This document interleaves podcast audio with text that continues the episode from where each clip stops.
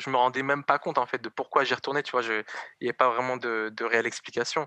Mais en fait, tu te sentais tellement bien quand quand quand tu allais au bout de ça, quand tu Mmh. quand tu te rendais compte de quoi tu pouvais, heu, être capable et surtout que tu et surtout que tu faisais pas ça seul, que tu partageais ça avec les autres et que c'est grâce à ça, grâce à cette énergie commune aussi que tu étais capable de de de de devenir un un presque un surhomme, quoi. Mmh. Et cette énergie-là, qui est difficile à décrire pour moi, c'est je pense que c'est c'est c'est ce qui faisait qu'on revenait, qu'on revenait et qu'on s'arrêtait pas.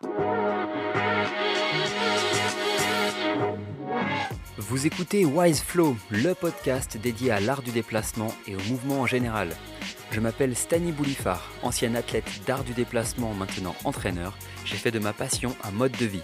Chaque semaine, je rencontre des personnalités du mouvement ou bien je vous présente des concepts pour que vous puissiez progresser et vivre meilleur. Merci d'être avec moi aujourd'hui. Maintenant, détendez-vous et laissez votre flow s'installer. Bienvenue pour ce nouvel épisode où je suis très content de vous emmener à la rencontre de Mehdi Hadim. Mehdi est un athlète et artiste de 26 ans avec une réussite remarquable. Il a fait des podiums en speedrun, il a été finaliste de Ninja Warrior et également finaliste de l'Ultimate Beastmaster. Et puis il a fait d'innombrables spectacles et performances. Surtout, au-delà de cette imposante carte de visite, Mehdi a aussi une personnalité forte et attachante. Il est un des phénomènes de l'art du déplacement, et lorsque l'on passe du temps avec lui, on comprend qu'il fait vivre la discipline dans son quotidien, ses valeurs, ses choix, et c'est justement ce dont j'ai voulu que l'on parle dans cette interview. Alors dans l'épisode, on va discuter de son enfance et de son apprentissage de l'art du déplacement à Évry, notamment euh, sa première rencontre avec les Yamakasi alors qu'il a seulement 5 ans. Il nous parlera de tous les entraînements intenses qu'il a suivis pendant des années, qui lui ont forgé son physique mais également son esprit Yamak. Puis il nous parlera des rencontres qu'il a pu faire à Évry, et notamment l'anecdote du saut du manpower qu'il a réalisé aux côtés de Kai Willis. Et puis on discutera également de sa vie d'athlète. Euh, il nous parlera des premiers spectacles euh, au bout du monde et de l'influence que ça a eu sur lui, les expériences et les rencontres qui lui ont permis de connaître sa valeur en tant qu'artiste, et puis tous ses projets du moment. Alors avant de laisser la place à cette interview, si vous aimez cette émission et que vous voulez me soutenir, la meilleure chose que vous puissiez faire, c'est de partager cet épisode autour de vous. C'est assez simple, sur les différentes plateformes d'écoute, vous pouvez directement partager le lien à un ou une amie, ou même euh, sur Instagram, WhatsApp ou autre. Je compte sur vous pour en parler autour de vous, et on se retrouve aux côtés de Mehdi. Tu es où en ce moment? Parce que moi, je sais plus où te trouver. Quand je te suis sur les réseaux, j'ai l'impression que tu fait le tour du monde. Tu nous parles d'où là, Mehdi? Alors, je suis à Évry, là où tout a commencé. C'est bon, t'es à la maison? Je suis, à... je suis à la maison, ouais. Je pense qu'il y a l'illusion des, des, réseaux sociaux parfois, tu sais. Euh, euh, je sais pas. Enfin, c'est vrai qu'à chaque fois que je vois quelqu'un, euh, moi, la plupart du temps, je suis quand même à Évry. Mmh. Et, et c'est vrai que le fait qu'on bah, euh, que, que j'ai une vie euh, artistique qui, qui, me fait un peu voyager, bah, parfois je vais mettre des posts, mais même pas euh, le jour même, tu sais, un peu une semaine après ou deux semaines Ouais. après. Et du coup, je, je brouille un peu les pistes. On sait pas vraiment où je suis, je sais pas pourquoi, mais je suis à Évry.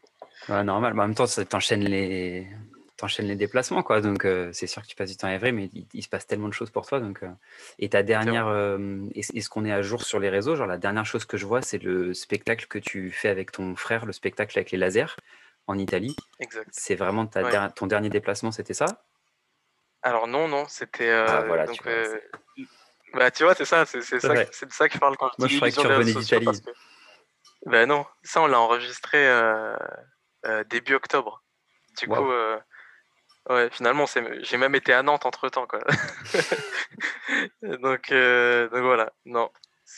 Mais voilà, c'est tout récent, tout récent sur les réseaux sociaux parce que c'était enregistré en avance, quoi. Tu m'en avais un petit peu parlé de ce spectacle que vous faites. Euh, J'ai vu des extraits tout à l'heure justement sur Facebook. Donc c'est un spectacle que vous avez à deux avec euh, Nabil C'est ça, exactement. et où Euh, vous, donc- jouez avec cette euh, troisième presque personne sur scène qui est les lasers quoi. Exactement. Je dirais même presque euh, que c'est le personnage principal. Que le vrai, que le, le cœur du numéro, c'est vraiment euh, toute cette illusion euh, grâce à la technologie laser. Et c'est super intéressant. Et vous avez pour projet de le jouer. euh, c'est un spectacle qui est censé se jouer sur scène, avec lequel vous aimeriez tourner, avec lequel vous aimeriez faire des, des performances? Ouais, exactement. Donc en fait, on a été approché par une, une compagnie qui s'appelle Laserman, qui est qui est la compagnie pionnière dans, dans les, numéros de spectacles vivants qui font intervenir la technologie laser. ça fait peut-être 20 ans que, que leurs numéros tournent. au niveau mondial. Et donc nous, on a la chance de connaître Antoine Dupré, avec qui on a déjà travaillé, et qui est actuellement la personne qui tient le numéro principal, donc Laserman. Mmh et donc Antoine nous a, nous a, nous a demandé de créer avec lui un, un nouveau numéro qui s'appelle Laser Heroes. et donc c'est voilà Nabil et moi sur scène, une sorte de confrontation mais qui n'est pas réellement, qui n'est pas une, qui est pas un combat, mais plus une, comment dire, une confrontation, mais aussi une entraide. Et, voilà où on manipule, on manipule des lasers et on donne l'illusion en fait d'avoir des presque des pouvoirs magiques. Quoi. Mmh. Et donc on l'a présenté à Italian Got Talent et l'idée c'est de c'est de le faire tourner sur sur de, de l'événementiel. Ok. Voilà. Donc là, ça permet d'avoir une fenêtre de visibilité avec cette émission et puis euh, pouvoir partir sur l'événementiel derrière. C'est ça. Voilà. C'est cool que vous arriviez à faire des choses à deux quand même. Enfin, je sais pas ce que ça fait si vous, si c'est vraiment c'est vous qui cherchez ça avec Nabil parce que bon, je pense que les gens, pour ceux qui te connaîtraient pas et qui écoutent cette émission, Nabil c'est ton frère, ton frère jumeau. Et donc, du coup, vous faites tous les deux de la pratique, euh, de l'art du déplacement, et vous pouvez, et on faites souvent des spectacles ensemble. Je ne sais pas si c'est une volonté de votre part de faire des spectacles ensemble ou si c'est les opportunités qui se présentent comme ça, mais c'est quand même hyper chouette. Mmh, bah, bah, ouais, c'est sûr, c'est une, une, chance même.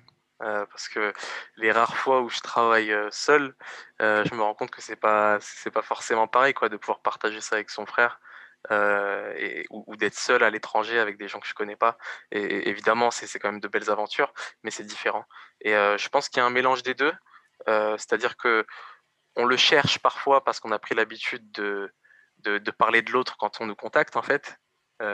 On est nos, nos, agents respectifs. Mmh. C'est-à-dire que comme moi, quand on me contacte pour quelque chose, bah, si je sais qu'il y a une, une opportunité de, de, faire travailler Nabil avec moi, je la saisis, évidemment et inversement. Et en même temps, je pense que euh, dans le milieu artistique, euh, ça intéresse beaucoup cette entité de deux frères qui font la même chose, qui ont à peu près les mêmes euh, visuellement, qui ont, à peu près la même taille, presque la même corpulence, parce que mmh. Nabil est quand même plus musclé, mais voilà. non mais carrément, c'est vrai que vous avez puis vous avez votre histoire pour vous. On sent que votre lien il est ultra fort. Vous avez un lien familial super puissant. Donc, ça, ça, il y a des choses qui se ressentent aussi. Donc, enfin, moi, je trouve de l'extérieur. Mais, non, mais je comprends, je comprends, mais c'est. Mmh. Ouais, ouais, c'est pas vrai, faut que j'entende ça. Mmh. Mais c'est vrai, c'est vrai, c'est pas faux. Et sinon, donc, du coup, ça, c'était en octobre finalement. Et tes, tes derniers, déplacements, tes derniers projets, là, ça a été, été quoi? Alors, mes derniers projets, évidemment, je pense qu'on reviendra dessus, mais avec euh, la crise internationale euh, qu'on traverse, euh, le rythme des, prestations et des voyages, il est quand même beaucoup, plus lent que, sur les années précédentes.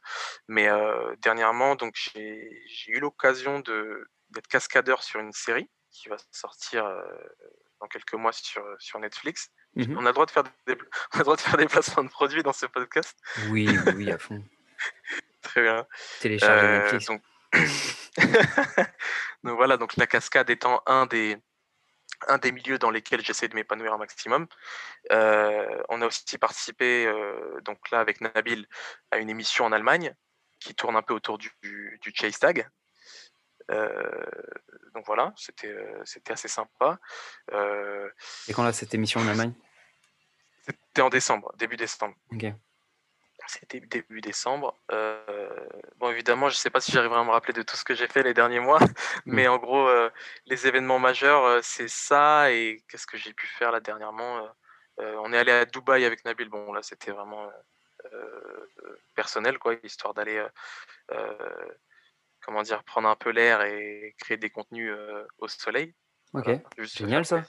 Ouais, ouais c'était sympa et voilà, il y a toujours quelques projets là, bah, plutôt sur Paris, donc qui ne me demandent pas trop de déplacement, mais je suis content malgré, malgré le Covid, il y a quand même une continuité dans, dans les plans et dans la demande qu'on peut me faire sur le plan artistique. c'est bien, tu fais partie de ceux qui arrivent à s'en sortir quand même malgré la crise et qui arrivent à travailler, à qui on propose encore des choses. Ah, franchement, oui, oui. Je, je, ouais. Même si la crise, elle, me touche comme tout le monde pour diverses raisons, mais euh, je, je, j'essaie de me rappeler souvent de ça, de me dire que euh, surtout pour les, les artistes, les performeurs, c'est une période qui est, qui est, qui est, qui est aussi très compliquée. Et, et franchement, je suis un des chanceux. Quoi. Donc, mmh. j'essaie d'être reconnaissant pour ça. On va passer au premier sujet ensemble que je voudrais creuser avec toi. C'est qu'est-ce que ça fait de grandir à Évry? C'est une ville mythique pour la pratique. Et toi, tu y es en ce moment et tu as grandi là-bas. Donc, tu as été dans les pas des fondateurs, tu es dans les pas de, du lieu de naissance de la discipline. Et je suppose que ça a un impact sur toi. Est-ce que tu peux nous parler un peu de tes premiers. ça, a, ça, a, démarré comment pour toi? Comment comment es venu Comment tu as entendu parler de l'art du déplacement? Comment tu as commencé à pratiquer? Bon, bah alors moi j'ai grandi à Évry, donc je suis né à Évry. Euh, je suis né à l'hôpital de, de Courcouronne, qui n'est pas vraiment à Évry. Mais euh, et voilà, j'ai grandi dans un quartier à Évry qui s'appelle le Bois Sauvage. Et donc, euh, tout petit, je crois même avant d'avoir vu le film, je voyais devant chez moi, je voyais des, des gens sauter de mur en mur. Et en fait, c'est marrant, quand je sortais de, de l'appartement dans lequel on vivait, je, je, marchais entre deux murs qui m'entouraient, qui étaient assez, assez hauts. Mmh et en fait, au-dessus de moi, ça m'arrivait de voir des personnes faire un, un saut d'un côté, d'un côté du mur à l'autre, tu vois. Et bon, j'étais petit, je comprenais pas trop ce qui se passait. Je pense que les premiers souvenirs de ça, ça devait être quand j'avais 4 ou 5 ans. D'accord, c'est-à-dire qu'on est où là dans les années 90 Ouais, ouais, 99, voire 2000, quoi. Ok, début des... ok, donc un petit peu avant le film Yamakasi, mais ouais, fin des années 90, début 2000, en fait, je pense que c'est là où ils étaient le plus à fond dans les entraînements euh, avant d'être encore médiatisés, mais ils avaient atteint un, gros niveau de pratique déjà. Et toi, tu les voyais bouger euh, autour de chez toi. Ouais, ouais, sans trop savoir ce qui se passait, mais bon. Euh, ensuite, bah, comme tout le monde, j'ai vu le film Yamakasi. Euh, bah, je pense que ça a été un peu le cas pour toutes les générations, mais voilà, moi je suis, je fais partie de la génération pour qui du coup c'était le jeu dans, dans, la cour de récréation. Quoi. Euh, donc à l'école, on jouait à Yamakasi. Comme dans le film, quoi. Euh, Typiquement, tu étais le petit Jamel à l'école, ça, jouait, ça jouait à Yamakasi, à être à Yamakasi dans la cour. C'est ça, ouais, c'est exactement ça. Ouais, non, mm. mais c'est ça. Tu vois, dans mon école, il y avait des, il y avait des marches. Et genre, je sais pas, ça devait, c'était pas très très haut, mais pour nous c'était immense.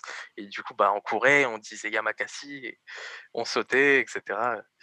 Et, voilà quoi. Et à ce moment-là, en fait, est-ce, qu'on peut dire, Mehdi, l'anecdote que en fait c'était vraiment toi l'acteur du film Le Petit Jamel? Est-ce qu'on peut, est-ce qu'on peut le dire, est-ce qu'on peut le dire dans le podcast? Ça, c'est un running gag. Non, c'est François Terrien. c'était François, mais oui, c'est ça, c'est François Terrien en fait, pardon. ah là là je vais continuer à colporter cette rumeur. Euh, du coup, euh, du coup, voilà. Et j'avais pas encore fait le lien en fait entre les mecs que j'avais vu sauter devant chez moi et, euh, et le film. Hein. À ce moment-là, ah oui, d'accord. Ouais, à ce moment-là, moi, je comprenais. J'avais pas compris que, que, que ça venait d'Evry. Et, et donc voilà, donc j'ai grandi, les années sont passées, et j'ai, dans mon quartier ou dans ma famille, bah, tout le monde jouait un peu au foot, quoi. C'était le truc un peu classique. Et moi, ça m'intéressait pas du tout. J'ai jamais été attiré par le foot, et il n'y a pas vraiment d'autres sports qui m'intéressaient. Peut-être le, kung-fu, parce que bah, je voyais les films d'action et tout, et je voulais, c'est quelque chose qui me parlait. Mmh et bon, j'ai pas eu la possibilité d'en faire. pour certaines raisons, mais du coup, du coup, à 13 ans, j'avais toujours pas fait de, sport, tu vois, j'avais pas trouvé vraiment de passion. Donc moi, mon activité favorite, c'était marcher dehors, explorer. En fait, je commençais déjà un peu, tu sais, à explorer le quartier, à, m'amuser. J'étais un peu dans mon imaginaire. Et, et un jour, à 13 ans, j'ai vu une affiche et il y avait écrit Meeting international de l'art du déplacement, avec une photo de Laurent qui fait un saut par-dessus une barrière sur un toit. Et je me suis dit, oh, c'est trop bien. Il y avait, évidemment, il y avait écrit les Yamakasi, etc. Et je me suis dit, oh, c'est fou. Et du coup, euh, c'était le 17 mai 2008. Donc, j'y suis allé. je suis allé. Euh, je suis allé sur la place des droits de l'homme. Je me rappelle très bien de ce meeting parce que j'ai habité à Évry entre 2006 et 2008. Et 2008, c'est l'année où j'ai quitté Évry pour aller vivre à Londres. Et donc, je suis parti à l'été, à l'été 2008. Je crois qu'au mois de juin ou juillet 2008, je partais là-bas. Et le meeting, j'y avais participé en tant que coach, tu vois. Et donc, c'est marrant parce qu'en en fait, on a dû se croiser là-bas quand tu es venu. donc, tu t'es déplacé ah sur ce meeting, sur ce rassemblement. Exact. bah sûrement, hein. j'ai dû te voir, je me rappelle en avoir vu plein finalement des, des, coachs que maintenant, que maintenant je côtoie. Quoi. et du coup, du coup, je suis arrivé sur la place des droits de l'homme, j'ai vu des échafaudages. Et moi, j'étais un peu fou quand j'étais petit. Du coup, j'étais pas très conscient de, des règles, de ce qu'il fallait faire ou pas. Et du coup, j'ai vu l'échafaudage et je suis grimpé tout en haut. j'ai grimpé tout en haut de l'échafaudage, je voyais les mecs sauter. Et là, il y a Chao qui t'a arrêté, qui a fait Oh, tu fais quoi là? Alors, bah, c'est presque ça. Hein. je suis monté là-haut, j'ai voulu sauter comme tout le monde. Et, je, crois, je crois que c'est Patrick, mais je suis pas sûr. Tu vois, c'est des souvenirs lointains. Mmh. Mais je crois que c'est Patrick. En tout cas, il y a quelqu'un qui, me dit Qu'est-ce que tu fais là? Faut aller faire la queue en bas. On va, mmh. va t'apprendre les bases déjà. Bref. Et du coup, du coup, je crois que je l'ai un peu mal pris. Du coup, je suis descendu, mais j'ai pas du tout fait la queue. Bah oui. Et je crois que je suis, et je crois que je suis parti à un autre endroit. Il y avait d'autres échafaudages un peu plus loin dans le parc des coquibus. Oui, oui. Et là, j'ai rencontré Yao. Yao de Parcours Génération. Donc à l'époque, je ne savais pas que c'était Yao. Mmh en fait, j'ai fait le lien bien plus tard et Yao m'a bah, donné. C'est vrai qu'il faut quand même dire, euh, on va revenir sur Yao après, mais ce meeting international d'art du déplacement, pour ceux qui l'ont connu en 2008, c'était l'époque où la DD Academy, il y avait encore Majestic, ça s'appelait Majestic Force, donc c'était la boîte de production des Yamakasi mmh. qui organisait ça et qui travaillait avec Parcours Generations, qui était le premier gros groupe de parcours à Londres qui était parmi les premiers à donner des cours, bah, qui était, je crois, les premiers à avoir donné des cours au Royaume-Uni. Donc les deux travaillaient ensemble. Avait Majestic Force, les Yamakasi à Paris, Parcours Generations à Londres.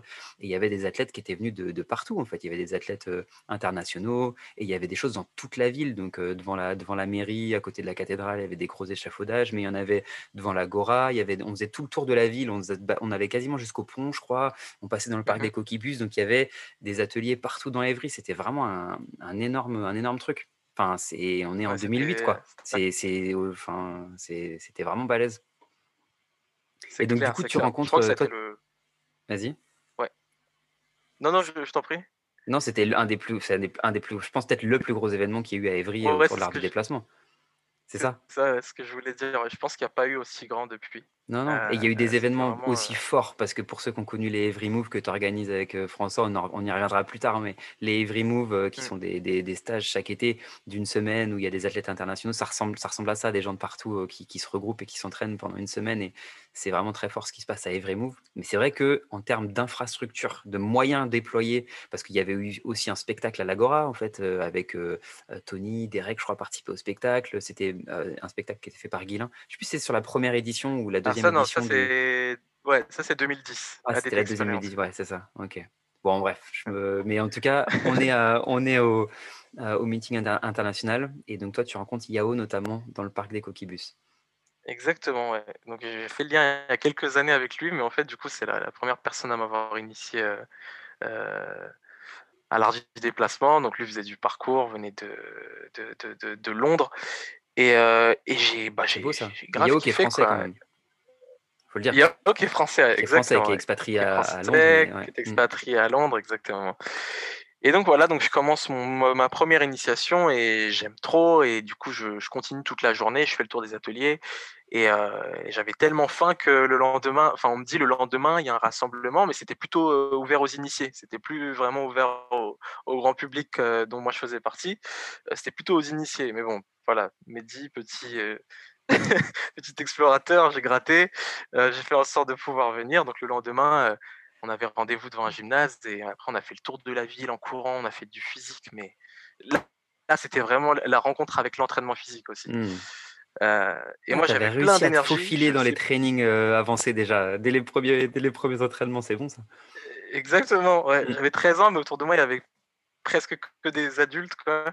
Mmh. Et, euh, et, voilà. Et donc j'ai suivi les, les entrées, les premiers, mon premier entraînement physique le lendemain, le, le dimanche 18 mai 2008. si je me trompe pas. Mmh. Euh, et, là, pareil. Donc, la veille, je suis tombé amoureux avec euh, le, les sauts, etc. Ce que, ce que j'avais commencé à faire un peu dans la cour de récréation, et là de manière plus rigoureuse. et le lendemain, je suis tombé amoureux de, de, de, de l'entraînement physique et du dépassement de soi. Wow, tu as connu ça directement. Et avec, c'est pareil, il y avait tout le monde finalement à, ce moment-là. Je pense qu'il y avait tous les coachs, on était en rassemblement. il y avait tous les coachs aussi ouais, qui, faisaient, qui faisaient ce training-là. quoi. Exact, ouais, les mmh. coachs, les, les, les, les, Yamakasi, les fondateurs. moi, j'ai été émerveillé de les, voir et de pouvoir, pouvoir m'entraîner aussi avec eux. Ok, donc ça a aussi été ta rencontre avec les Yamak, finalement, à ce moment-là. C'est ça, exactement. Et alors, c'est ça le truc, c'est que je ne devais pas être très attentif, ou la communication ne devait pas être très claire, mais à ce moment-là, je ne je savais pas qu'il y avait une association, en fait, je savais pas qu'il y avait des cours, pardon, qui étaient mis en place sur, sur Evry. C'était vraiment les débuts en même temps, donc il n'y avait pas de communication très claire sur ça. Et donc moi, les six mois qui suivent cet événement-là, bah, en fait, je m'entraîne ni avec les Yamakasi ni avec les coachs euh, d'Evry. Je m'entraîne. En plus, moi, depuis 2008, on allait c'était au, gymnase du Parc Oliève, je crois, qui est toujours votre gymnase où vous donnez des, cours à Evry. Bon, qui a changé Exactement. maintenant. Mais c'est le gymnase du Parc Olièvre et ça faisait déjà plusieurs années qu'il y avait des cours là-bas tous les samedis pour les, euh, pour les petits d'Evry.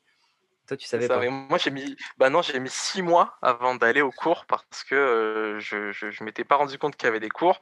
et donc, mais ça, c'est la communication. c'est typiquement la communication ADD, en fait. On sait pas. On fait, on fait des trucs, mais on ne communique pas trop, hein. dessus. Je, je, suis d'accord. et du coup, voilà, du coup, bah, j'ai continué pendant six mois avec, euh, avec mes amis euh, dans notre quartier. on sautait, on essayait de comprendre comment bien faire, on jouait à chat, on, voilà, ça c'était les, les premiers mois. Euh, Qui sont trop bien ces moments-là, parce que tu es à fond en fait. Ouais. Tu es avec ah tes potes, tu ah, découvres tout, et puis en plus toi tu avais démarré avec un événement de ouf où tu avais vu tellement de monde, je pense, tellement de, de sauts, tellement de trucs, donc tu devais avoir la, l'énergie, et ouais, les, ces premiers mois-là, ça doit être des bons souvenirs, je pense. Ah bah oui, ça fait partie des meilleurs souvenirs, c'est sûr. Là, on mmh. s'entraînait du, du matin au soir, euh, tous les jours. Euh, euh, non, c'est de très très bons souvenirs. Et on était beaucoup, on était nombreux. C'est-à-dire que ça allait très vite, tu vois. Pour nous, c'était comme, euh, euh, comme je sais pas, Harry Potter quand il découvre Poudlard ou Spider-Man quand il... Tu vois ce que je veux dire? C'est tu découvres un tout nouveau univers et tu as envie de le partager avec tout le monde. Donc tu le dis à ton pote, ton pote tu le dis à un autre pote. Et donc là, pendant six mois, on se retrouvait parfois à 20 à s'entraîner sur les murs où je voyais les Yamakasi sauter quelques années plus tôt, tu vois. Au bois sauvage. Au bois sauvage, c'est ça. OK et au bout de six mois, qu'est-ce qui se passe? Tu rencontres, finalement, tu te rends compte qu'il y a des cours réguliers à Évry ou quelque chose comme ça? Ouais, au bout de six mois, j'ai un ami qui me dit: «Ah, il y a des cours et tout». Je me dis: «OK, on va on va y aller». j'y vais et et du coup, bah, j'ai une première initiation avec, Johan Evita. Euh, donc Derek. Mmh euh, voilà. D'ailleurs, moi, j'étais persuadé, et j'étais pas le seul, on était plusieurs à être persuadés que c'était Sébastien Foucan, parce que, parce que Sébastien Foucan, il avait sorti un jeu vidéo à ce moment-là, qui s'appelait Free, Running. Et, j'y ai joué, j'y ai joué sur PS2. Euh, voilà. Et du coup, bah, du coup, voilà, c'était un peu une référence à ce moment-là. Et du coup, tu regardes dans le jeu, dans le jeu Free Running, Sébastien Foucan, bah, il est fait en, en jeu vidéo, tu vois, c'est un mmh. avatar. Donc tu sais pas vraiment à quoi il ressemble. Mais quand tu arrives dans la salle de la DD à Evry et que tu vois Johan et Vita, bah, tu vois un noir euh, sans la cheveux. Même coupe de cheveux bah, mmh. la même coupe de cheveux. La carrure, les bras, les bras qui font la taille de tes cuisses, tu fais ouais, ça doit être lui en fait. C'est ça, c'est ça. Et du coup, voilà, je me suis dit, c'est Sébastien Foucan, et j'ai cru ça encore pendant des semaines, je crois. Donc voilà. Et là, premier cours technique, etc. très rapidement, j'ai rencontré Yann. Je ne sais pas si c'était à cette première initiation ou, non, je crois que c'était la deuxième, le deuxième cours. Et Yann, pareil, oh là là, l'esprit sauvage direct, il arrive. Mmh. c'était ça, c'était un, un, truc de fou. C'est-à-dire que, comment dire, bah, Yann, très rapidement, il nous, il, nous, il nous, faisait sortir de notre zone de confort, il nous faisait nous rendre compte des capacités qu'on pouvait avoir. C'est comme si tu, tu, découvrais des choses cachées en toi. Et, et, et ouais, j'ai dès les premières leçons, j'ai progressé euh, euh, très vite. Et, euh, et quand je dis progresser très vite, peut-être ça ne parlera pas à tout le monde. Je ne veux pas dire, comme aujourd'hui on définirait la progression par, peut-être pour certains, le nombre de techniques que tu as ou le nombre de, oui, c'est ça. Le nombre de tricks que tu sais faire, le nombre de. Mais c'est ouais. c'est autre chose. Mais là, c'était progresser au sens où je sentais que je devenais plus fort, plus conscient de, de, de, de, mes capacités, de comment dire, c'était ouais, il y avait une vraie à l'époque pour moi l'art du déplacement ça a été une vraie une vraie introspection, tu vois, une Mmh. vraie une redécouverte de moi-même. par le fait de devoir se dépasser constamment, par le fait d'aller de devoir chercher de l'éner une certaine énergie à l'intérieur pour, pour aller au-delà de ses peurs. ouais, ça a été quelque chose de d'incroyable. Ouais, je vois, l'effet Yann. Mais tu sais quoi, on a enregistré un épisode avec Yann euh, au moment où on enregistre, là, il n'est pas encore diffusé, mais c'est le prochain épisode là du podcast. L'épisode 5, c'est avec Yann, Notre. Euh, et donc on parle de ça. Et Yann, il, il parle pendant l'épisode, il, il parle de ce qu'il cherche à faire en tant qu'entraîneur. Et c'est à ce que chacun trouve cette force qu'il a à l'intérieur et, et qui le rend unique et, et- et conscient et capable et tu vois, qui, qui te met en confiance. Ouais. C'est vrai qu'Yann, il a cette, Ah bah, euh, c'est exactement. il a ça. Ah ouais, c'est. Mm. Ouais, c'est bah, exactement ça. Je précède d'écouter ce podcast parce que bah, moi, en tout cas, c'est ce que j'ai c'est ce que j'ai vécu et ressenti euh, à travers la rencontre avec Yann. Et bien sûr, euh, une grande partie de la première génération euh, euh, d'élèves des, des Yamakasi. Mhm. Euh, C'est-à-dire que les, voilà, les, les, les- les mois qui suivent cette découverte de l'association et, et de l'art du déplacement, moi et un, un certain groupe, un certain nombre d'élèves de l'association, on a été principalement entraînés donc, par Derek, Johan Evita Mhm. et, euh, et Serika, Serika Kingman. Serika Ouais. Kingman, c'est aussi l'autre euh, l'autre rencontre majeure. Complètement, je voudrais qu'on en parle aussi de, de, ton histoire avec, euh, avec eux et tes entraînements. euh. Mais du coup, toi, tu te considères, euh, tu te considères comme un élève de Yann. Je sais pas, la façon dont on parle, on dirait vraiment que tes, premiers entraînements structurés et toute cette direction que tu as prise, en fait, elle, est, elle, elle s'est quand même vachement initiée avec ce que tu as vécu avec Yann et Derek dans, le gymnase finalement, et dans, dans les cours en tout cas, qui étaient les cours de l'académie. Alors, ouais, en fait, en fait le, pour, pour être euh, très précis, euh, la rencontre avec Yann, elle a été, elle a été euh, impressionnante et elle m'a marqué par, euh, par euh, comment dire, par l'énergie que j'ai pu ressentir Mhm. avec les moments que j'ai partagés avec Yann. Mais en réalité, j'ai partagé beaucoup plus euh, euh, d'entraînement. J'étais principalement entraîné par Johan, Evita et, et Serika. Euh, Tu as passé euh, plus de temps en d'entraînement avec eux. c'est ça, c'est ça. Mais il y a eu des périodes dans mon entraînement, euh, un certain nombre d'étés, où je me suis entraîné avec Yann tous les jours. Et en fait, ça, tu vois, tout ça, c'est un, c'est un tout. Mais les, les personnes qui ont été de vrais mentors pour moi dans la pratique et qui m'ont et qui nous, qui nous ont entraînés au jour le jour, chaque week-end, et qui nous ont vraiment euh, tout appris au départ, c'est vraiment euh, Sterika et Johan. Ok. Ils étaient tous les deux Voilà. à ce moment-là coach euh, à la DD Academy d'Evry. C'est eux qui donnaient les cours réguliers. euh. Exact, ouais, ouais, c'est ça. Mais en fait, pourquoi je, je cite pas Serika dès le départ? Parce que les premiers cours, je me, je, euh, Serika, il nous entraînait pas. Euh, je sais pas ce qu'il faisait à ce moment-là, mais en fait, je leur, euh, Serika, moi, je le voyais souvent assis dans la salle, il s'étirait, il faisait un Mhm. peu le rigolo, et enfin, comment dire, il, tu sais, il était discret, il était très discret, et Ouais. très euh, humble. Et moi, j'étais choqué la première fois que j'ai vu Serika bouger et que, j'ai vu sa vidéo euh, Serika is back 2008, j'étais oui, choqué oui. parce que il montrait jamais ça, et on, le voyait pas faire ça. Et en fait, euh, à partir du moment où j'ai, où je me suis rendu compte de, de l'énergie qu'il dégageait et de, et, et- et de ce qu'il pouvait faire, euh, je pense que c'est encore quelques mois plus tard. Mais à partir de là, Serika, il y a un moment donné où il, a, il nous a pris vraiment euh, euh, sous son aile, et lui et Johan, ils nous ont euh, entraînés, ça allait au-delà du cadre associatif. C'est vois, c'était, ils donnaient de leur temps comme, et, et- et ça, ça leur revient vraiment à, à eux deux principalement. Il y en a eu d'autres aussi qui nous ont donné de leur temps, Michel, Patrick, euh, Lionel, euh, mais Serika et Johan, à un moment donné, sans qu'on leur donne rien, sans qu'ils nous doivent rien non plus, euh, ils ont donné de leur temps euh, d'une manière que je pense qui, qui qui n'existe peut-être plus aujourd'hui dans, dans les associations, tu vois. Mais je Et vois complètement ce que tu veux dire. Ça a été ouais, c'était c'était plus seulement c'est ça, c'était plus seulement les entraîneurs sur les temps, les temps de d'entraînement. Non, tu tu vis non, ensemble au bout d'un moment, en fait.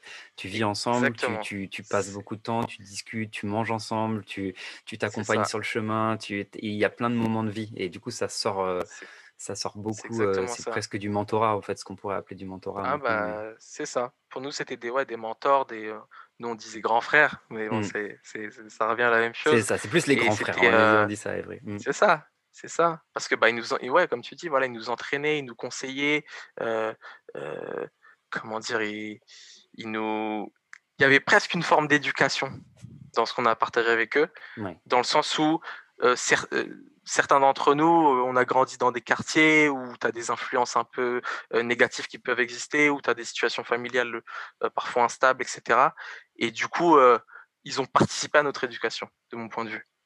Tu vois ce que je veux dire? Ils sont venus, complètement. Au bout d'un moment, tu fais partie de la famille, c'est vraiment ça et tu tu ça te donne un cap, ça te donne un un cadre, ça t'aide à comprendre certaines choses. Ça t'aide ça à avancer. Mmh Ouais, et du coup, c'est quoi? voilà. Tu tu vas-y, parle-nous un peu de tes entraînements là. Tu te tu tu te rappelles parce que c'était un là, tu es dans la période, heu, Serica is back en fait. Ouais, c'est ça, ouais, hein, c'était, heu, pour ceux qui connaissent, faut aller regarder les vidéos, peut-être je mettrai des liens et tout dans la description, mais heu, c'était la période, heu, is back où il avait créé le logo là avec le le le le sigle infini et tout. C'était ça, non? C'était Ah ça encore un peu après? ça c'est un peu après, mais quand je je dirais la période Eastback dans le sens où, bah, Serica, il sort une vidéo en en novembre, heu, 2008 Mmh. Heu et voilà, en fait, c'est ça. Moi, j'ai découvert la pratique en mai 2008 et vers novembre 2008, il sort cette vidéo et je pense qu'on est à peu près dans cette période où il nomme cette, vidéo Serica is back. Heu et un peu plus tard, il il créera, une équipe qui s'appelait Family is back Mmh mh. et qui rassemblait un peu, bah, voilà, lui, sa génération, et et et ce fameux groupe, en fait, qu'il a pu, comment dire? Qu'il a pu soutenir, entraîner, mentorer, Parce que c'est ça, heu, toi, tu faisais voilà et tu donc faisais partie de cette équipe? ouais, ouais, ouais, Ouais, ouais, c'est ça, OK. absolument, Donc absolument. donc as Mais avant ça, en fait, avant qu'il donne un nom à ça, en fait, il y avait l'association, il y avait les cours et il y avait une sorte de petit groupe d'élèves qui avaient envie de plus que ça et faim. et exactement et d'ailleurs, ça me fait rire parce que donc moi, j'ai grandi au Bois Sauvage, j'ai je qui est un quartier d'Evry. Je me suis entraîné, donc je disais avec une vingtaine de personnes là, heu heu, dans mon quartier au début sans savoir qu'il y avait les cours et en fait, quand on est et Serica aussi a grandi au Bois Sauvage. Tu vois, en fait, mon Serica, c'était mon mon voisin sans que je le sache. Mmh. Et en fait, le petit groupe, de de mecs, hyper déterminés qui avaient envie de plus et à et à qui on a donné plus, heu, bah, en fait, Serica, il disait: «Bon, le groupe du Bois Sauvage, vous venez avec moi». Mais oui, je me rappelle qu'il disait: «Le groupe du Bois Sauvage». C'était marrant et les heu plus grands athlètes et viennent du BS, c'est là-bas. voilà, ça, je sais pas, mais mais du coup, heu, du coup, heu, du coup, ça voulait dire quoi? Ça voulait dire, bah, l'entraînement de l'association, c'est de dix heures à treize heures. Mmh. et bah, OK, bah, vous, vous venez, à huit heures. On se donne Ouais, rendez-vous à huit heures derrière le gymnase. L'entraînement, il commence à huit heures.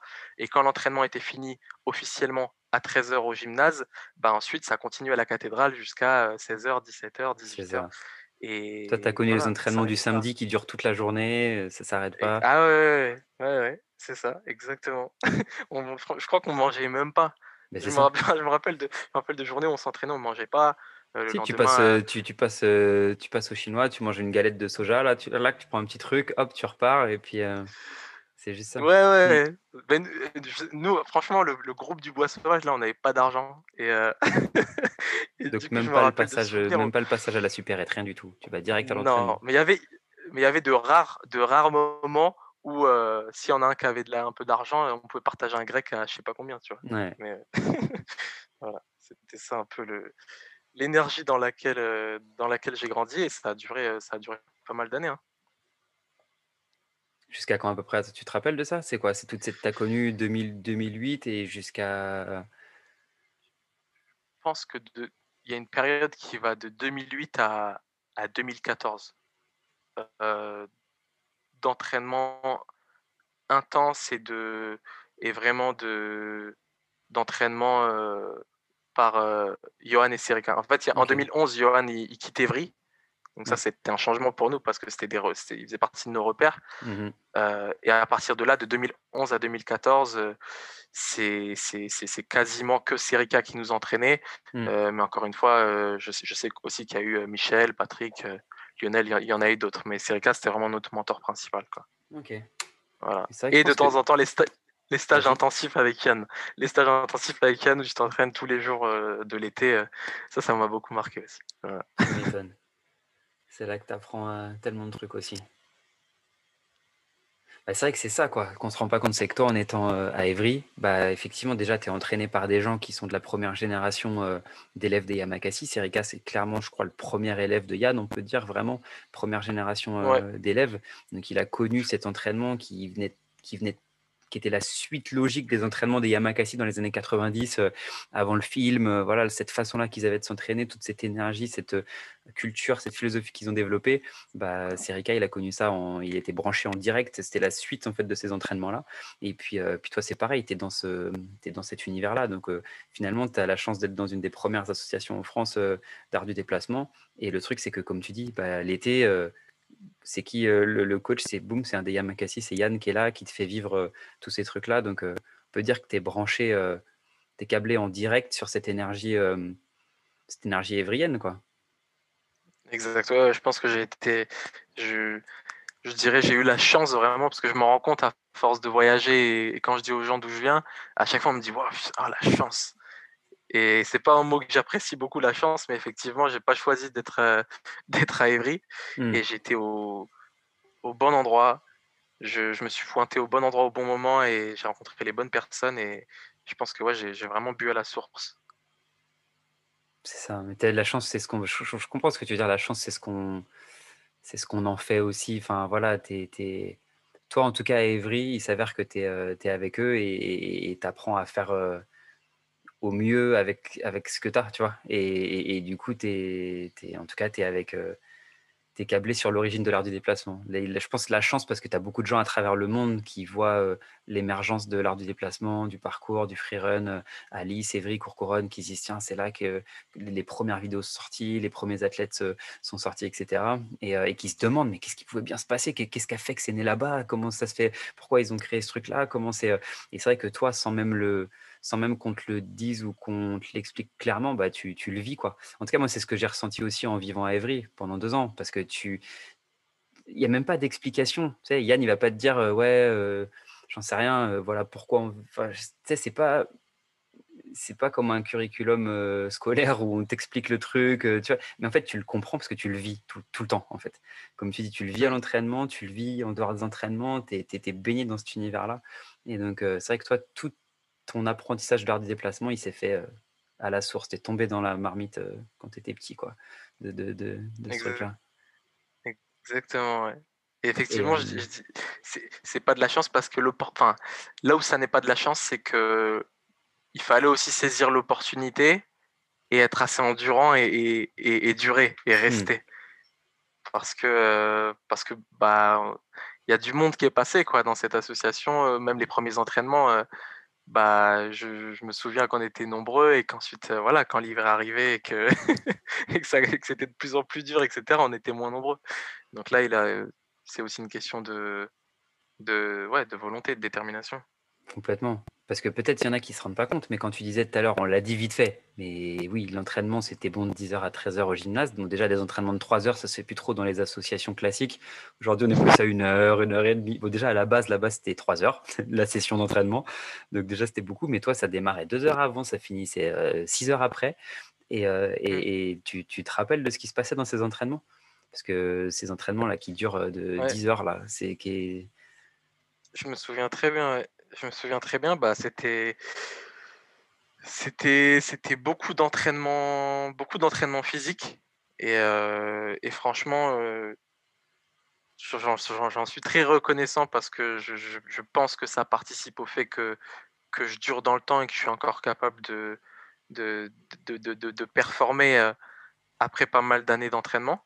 Parce que, je vois la différence aussi avec les personnes qui ont pu commencer en même temps que moi, mais pas dans ce cadre-là j'en ai vu très vite physiquement pas pouvoir durer dans le temps et, s'éteindre un peu. D'ailleurs, c'est moi, c'est ce qu'on m'a dit dès le début. Hein. On m'a dit voilà, tu veux durer dans le temps, là, tu veux, tu veux ne pas t'entraîner juste pendant un an ou deux, mais pendant 10 ans ou plus, 20 ans, mmh. bah, bah, ça, ça va être la clé. Donc, c'était beaucoup d'entraînement physique. donc, je ne vais, vais, pas détailler, hein, mais des entraînements physiques de type Yamak, hein, art du déplacement, qui étaient beaucoup basé sur l'endurance. Ouais, beaucoup de euh, courses, beaucoup de quadrupédie, des grands nombres de répétitions, des longées de murs, euh, des trucs euh, qui, qui ouais, des, des, grands chiffres, des, des, des 1000, des 500 répètes.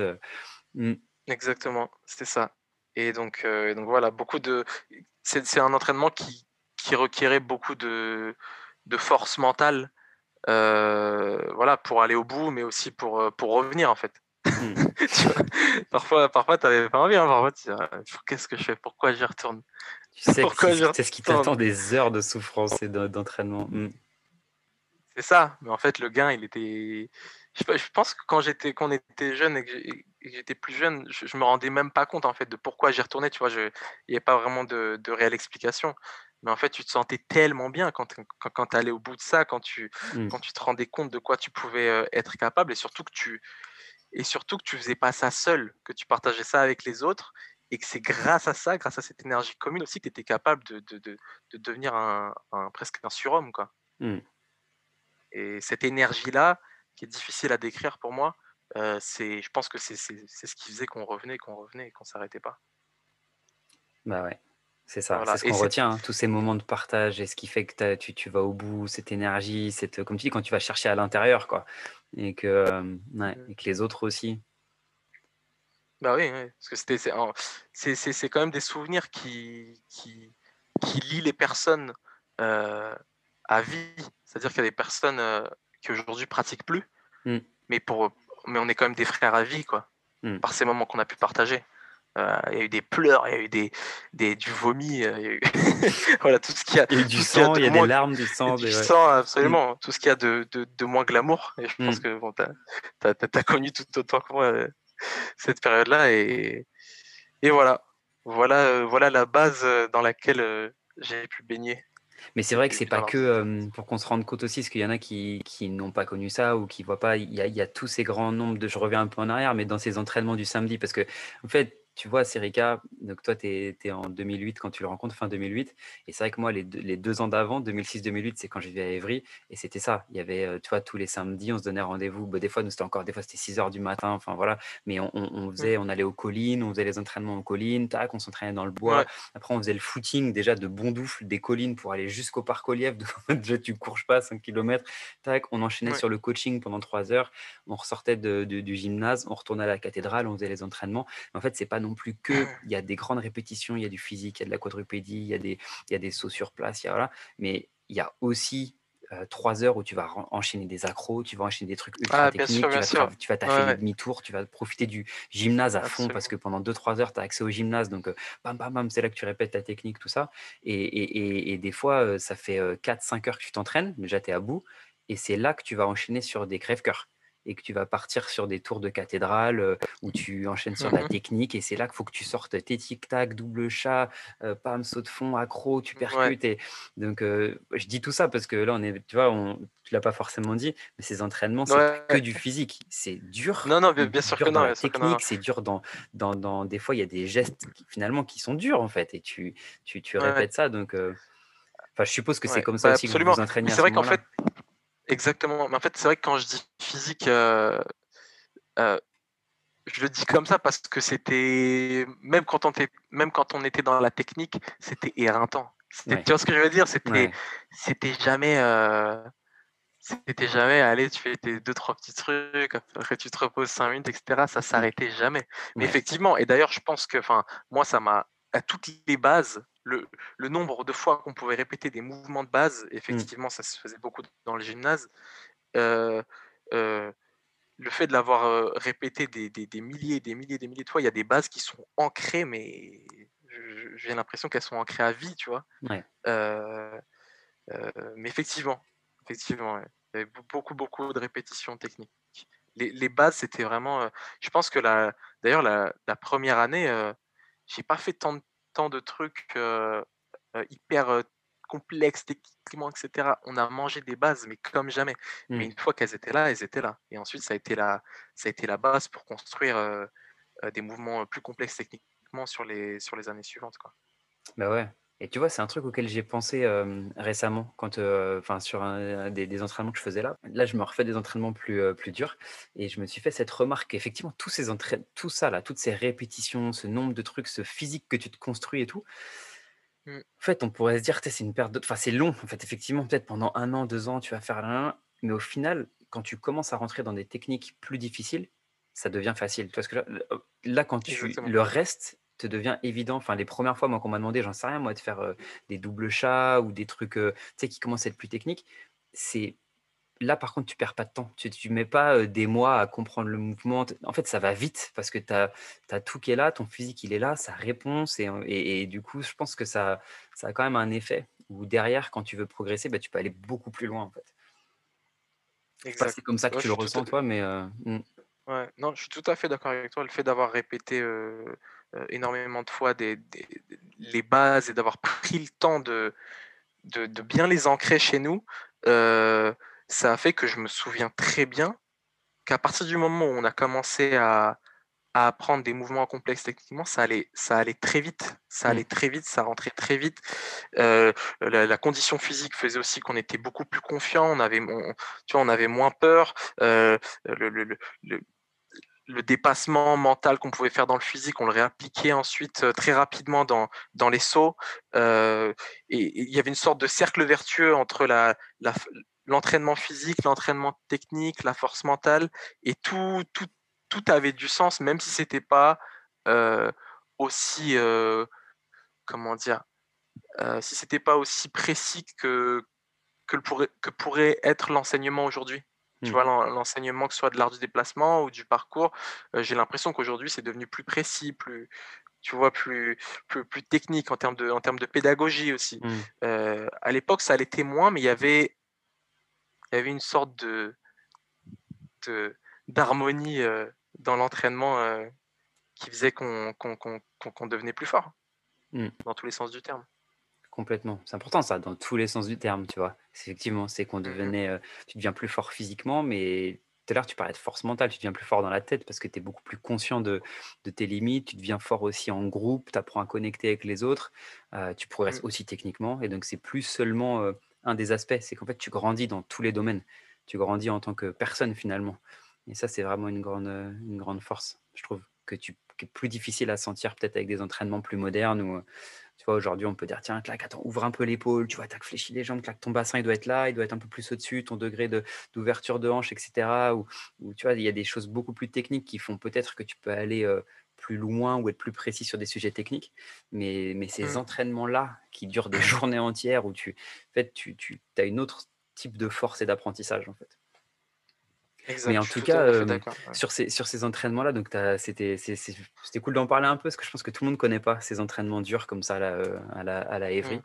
Mais, euh, mais être à Évry, c'est vivre ça à la, à la DD Academy et en dehors de la DD Academy. Euh, mais c'est aussi les visites d'athlètes, non? Parce que 2008, euh, on est quand même dans les moments où la pratique, on va dire le parcours au sens large au niveau international, il explose de plus en plus. Quoi. Je crois que des teams comme Store, tout ça, elles sont nées fin des années 2000, euh, fin des années 2000 en fait. Tu vois, le film, je sais pas, Casino Royale, je crois que c'était en 2006 avec Sébastien Foucan qui joue dans le James Bond. Le, Ouais. le- la, la communauté anglaise qui commence à vraiment exploser, et ça, c'est fin des années 2000. Et donc, toi, tu as connu début des, fin des années 2000, début des, des années 2010, certainement des athlètes qui se déplacent sur Évry, non? Tu as vu des gens, euh, Ah, tu vois, sûr, des, ah des- gens, des internationaux qui viennent, qui viennent s'entraîner à Lille, qui viennent s'entraîner à Évry Tu as connu ça? Ah, exactement, ouais, bah, en fait, euh, je pense que dès 2008, euh, c'était déjà le cas. L'été, nous, on partait pas en vacances et, et du coup, en fait, on était à la cathédrale tous les jours. Et en fait, euh, on voyageait en restant à Évry. hein. Mais clairement, c'est Ouais. C'est- difficile à imaginer, mais bah, tu ouais, es sur le spot à Évry euh, euh, chaque jour et chaque jour, tu vas avoir une nationalité différente. Et il y avait, je pense à l'époque, plus qu'aujourd'hui, tu avais vraiment ce pèlerinage euh, des, des- des athlètes, des pratiquants de, de- de toute la terre entière. Et moi, j'ai toujours dit, j'ai appris l'anglais à la cathédrale, j'ai pas appris l'anglais à l'école. C'est bon, ça, t'as l'anglais d'Evry, t'as l'anglais de la caté, t'as l'anglais de la DD. Mmh. C'est ça. J'ai l'accent de l'anglais de la KT. mais, euh, exactement, chaque été, c'était vraiment l'été, hein, quand, le soleil pointait son nez, euh, euh bah, bah, bah, voilà, on a rencontré plein d'athlètes internationaux. certains m'ont marqué plus que d'autres parce que j'ai passé plus de temps, partagé plus de moments avec eux. Mais, mais, mais ouais, non, mais à l'époque, c'est ça. Et on se c'était vraiment les grandes années du pèlerinage. Et c'était, c'était ça. C'était les grandes années du pèlerinage de d'Evry. Donc, euh, mais c'est vrai qu'il y a eu tous ces gens euh, depuis, je sais pas moi, Daniel Ilabaka, euh, même Pacha était passé à s'entraîner là-bas. toutes ces, je suppose que ouais, la, la Store, enfin toutes les grosses en fait teams qu'on peut, qu'on pu après vraiment, ou les, les personnalités ou les teams qu'on pu exploser dans les, dans les années 2010, ils passaient tous là-bas aussi, en fait. Donc, finalement, tu as ces, ces rencontres-là. Est-ce que ça a eu. tu le voyais comment, toi, à ce moment-là? Parce que peut-être on se rendait même pas compte encore de ce que ça pouvait représenter, des opportunités. C'est l'émergence des premiers athlètes, les, le début des années 2010, c'est-à-dire les gens sponsorisés, quand vivent, qui explosent sur les réseaux et tout. Mais on n'était pas encore totalement conscient, je pense. Tu, tu les voyais comment, toi, tous ces gens qui venaient s'entraîner ici? C'était quoi ton regard là-dessus? Bah, moi, j'étais j'étais j'avais pas vraiment de préjugés, tu vois? J'étais j'étais très jeune et au contraire, je pense que ça a un peu façonné ma ma ma façon de voir les choses dans le sens où, je bénéficiais de de la vision, Yamaha, KDD, de la pratique, mais en fait, ma ma pratique, elle s'est aussi enrichie de toutes ces rencontres à la cathédrale, à à Évry, avec les pratiquants internationaux. Mmh et je pense que d'une certaine façon, ce que je suis devenu aujourd'hui dans ma façon d'être un athlète professionnel, par exemple, bah, en beaucoup de points, ça ressemble plus à ce que j'ai pu voir chez certains, certains athlètes qui venaient à Evry que, que, les Yamak ou, ou, les coachs qui m'entraînaient à l'époque. Je ne sais pas si c'est clair ce que je dis.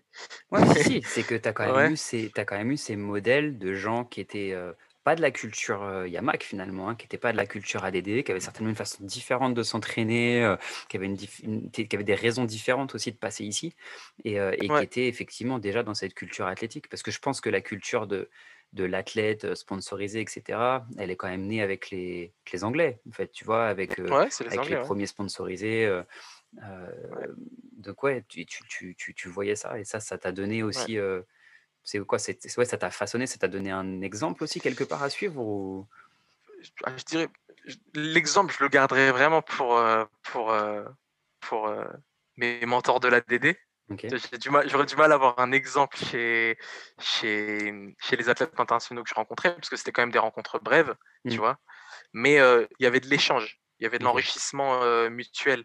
une des rencontres qui m'a, qui m'a le plus marqué, je pense, c'était 2010 j'avais rencontré Kai Willis à, à Bercy et je, je, lui ai dit ouais j'habite à Évry et tout et voilà lui voulait voir Évry. Et donc pendant une semaine on s'est entraîné toute la semaine à Évry avec Kai euh, il y avait Scott Bass aujourd'hui c'est Ampy Sound mmh. euh, et par exemple la première fois que je fais le, le Manpower bah, c'est avec Kai Willis. Ok ouais c'est pas n'importe quel euh, ok. et, et, et mais, mais, mais, mais, mais ce, que je veux dire c'est que eux, ils avaient leur vision très voilà athlète, performance. je viens, je repère les spots, je vais faire ci, je vais faire ça. Et nous, on était quand même dans la DD, il y avait quand même cette notion de durée. donc on, donc on nous, on nous protégeait aussi, tu vois. On était mmh. jeunes, on nous protégeait. Et donc je sais que quand j'ai fait le manpower avec Kai en 2010, bah je, je, me suis fait un peu engueuler derrière. parce qu'il y avait parce que et du coup là c'était peut-être deux visions qui se confrontaient deux visions de la pratique qui se confrontaient parce que d'un côté, tu avais mes mentors, mes coachs qui, eux, voulaient me faire durer dans le temps et, et voulaient pas me faire prendre trop de risques trop vite aussi, tu mmh vois? Et moi, j'étais aussi, voilà, j'étais un ado, j'avais le, j'avais le feu, j'avais envie d'aller vite, etc. Et je pense que chez certains de ces athlètes-là, bah, il y avait cette facilité à, voilà, allez, on, y va, on se jette un peu. Et voilà. Non, mais ça veut dire que. Euh, attends, mais c'est non, mais c'est bien ça parce que 2010, quand tu fais le Manpower, t'as quel âge en fait? 15 ans. D'accord. Ah, ok. Après, Après, c'est une époque pour que tout le monde se situe. Non, mais t'es un des plus jeunes à faire ce saut en fait. Ouais, je pense, ouais. Bah, c'est ça, c'est faut le savoir aussi, c'est que ça reste des sauts, heu, ça reste des sauts mythiques, heu heu, tu vois? Que les Yamak ont fait quand même après une certaine maturité. Moi, je me rappelle mes entraînements aussi, c'était des sauts qu'on tu vois, on blaguait pas avec ça ou tu dis: «C'était important», tu vois? On se préparait et cetera. Donc toi, tu as vécu des années de préparation, mais c'est vrai que je pense que tu fais partie, des plus jeunes en fait à avoir, à avoir cassé ces gros sauts-là. En termes d'âge, je veux dire, tu vois? Ouais, cette sûr, génération qui Bah, a fait des sauts, heu, ados alors que nous, on les faisait dans notre vingtaine peut-être, tu vois? Donc mmh. mmh, Non, c'est clair. Après, il y avait faut faut faut savoir, voilà, qu'à l'époque, heu, les les gros sauts, les sauts de fond, les sauts de bras, heu, saut de bras de la cathédrale, heu, saut du pont à Évry pour ceux qui connaissent, c'était des mouvements encore, je dis encore parce que j'ai l'impression que ça l'est moins, mais encore, principaux, tu vois? Des des des c'était des mouvements, fondamentaux ouais, je parle pas par leur taille, mais par par leur technique, tu vois? Le saut de fond, pour moi, il y a une une culture du saut de fond qui s'est un peu perdue quand même ouais, avec le temps, heu et de et donc pendant 2 ans, avant mes 15 ans, donc de mes 13 ans à mes 15 ans, bah, des sauts de fond, heu, j'en ai fait plein, quoi. Des squats, Mmh, j'en ai fait plein. Enfin, je moi, je me sentais prêt à ce moment-là. ouais. Donc évidemment, je maintenant que je suis, l'ad adulte et que parfois je dois coacher des plus jeunes et cetera, bah, évidemment, je vois un petit de 15 ans qui va faire un peu peur, mais je me dis: «Non mais» Tu vois, je Mmh, je comprends mieux comment mes coachs, ont pu le voir à cette époque. Mmh. Mais moi, je me sentais je me sentais prêt, quoi. Bah oui et tu l'étais certainement. Donc heu, ouais. Ouais, ça ça s'est bien passé. Ah bah, on voit, hein, on voit on on voit que ça s'est bien passé, heu, pour toi, c'est clair.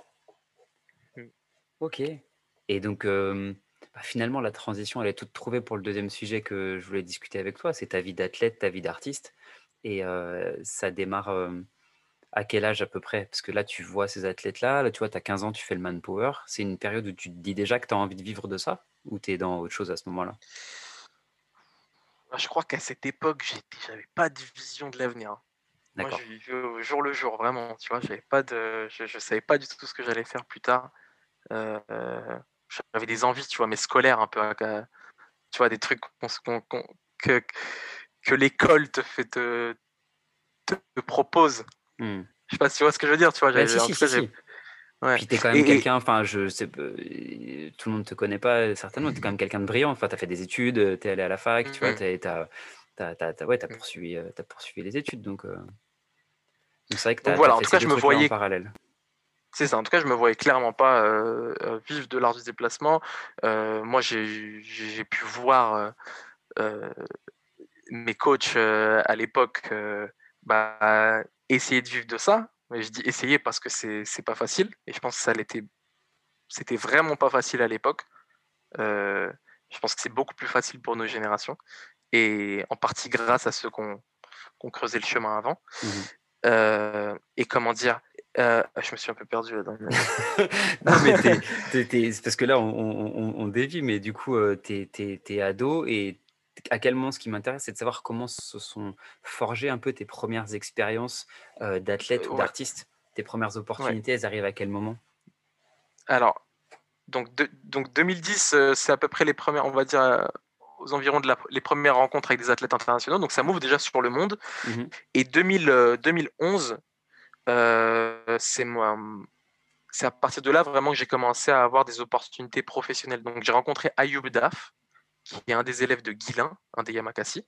Oui, Je l'ai rencontré via via l'ADT, heu, Mmh mh. parce qu'il avait participé justement en 2010, heu, à un spectacle organisé par Guilain qui avait été présenté à Évry Mmh mh. et en fait, c'est vraiment Ayoub, qui m'a donné les premières opportunités, qui m'a présenté à l'époque à Charles Perrière, qui est un Mmh autre, un autre Yamakasi, Ouais, là, on est sur quoi? On est la sur on est sur les les les débuts de Gravity Style et tout ça, je pense? Exactement, ouais, c'est exactement les débuts de Gravity Style. Donc en fait, ouais, j'ai, j'ai ouais, j'étais au début de Gravity Style, je pense, à peu près. Heu, en tout cas, pas de Gravity Style, pardon, parce que je pense que ça a commencé un peu avant Gravity Style, mais de ce qui a été Gravity Art, qui a été une Mmh. compagnie, heu, vraiment, basée sur, la performance, les shows et cetera. Heu et donc j'ai commencé à faire des shows, très jeune, hein, j'avais 16 ans. Un de mes premiers shows, le deuxième je crois, c'est bah, je suis parti au Qatar et j'ai participé à une un gros show pour une émission de télé là-bas. Ah ouais, puis tes Heu, premiers shows, c'est ça, c'était pas, tu pas allé sur la télé locale du coin, quoi? On te fait partir au Qatar, heu, boum, c'est parti, un gros show, heu OK. Ouais, ouais, le tout premier en réalité, c'était un un salon à Paris, Paris Games Week c'était genre un, stand pour Coca-Cola, encore un placement de produit. le meilleur. celui-là, je le valide moins, celui-là, quand même. Désolé. Je valide moins. Hein. Et voilà. C'était ouais, une semaine de show au Paris Games Week. Et voilà, j'ai bien bossé, etc. Ensuite, on m'a proposé des locataires. Et en fait, bah, sur les années suivantes, ma, ma, grosse base d'expérience artistique, c'est beaucoup de shows avec, donc avec Charles Perrière, avec Antoine Dupré.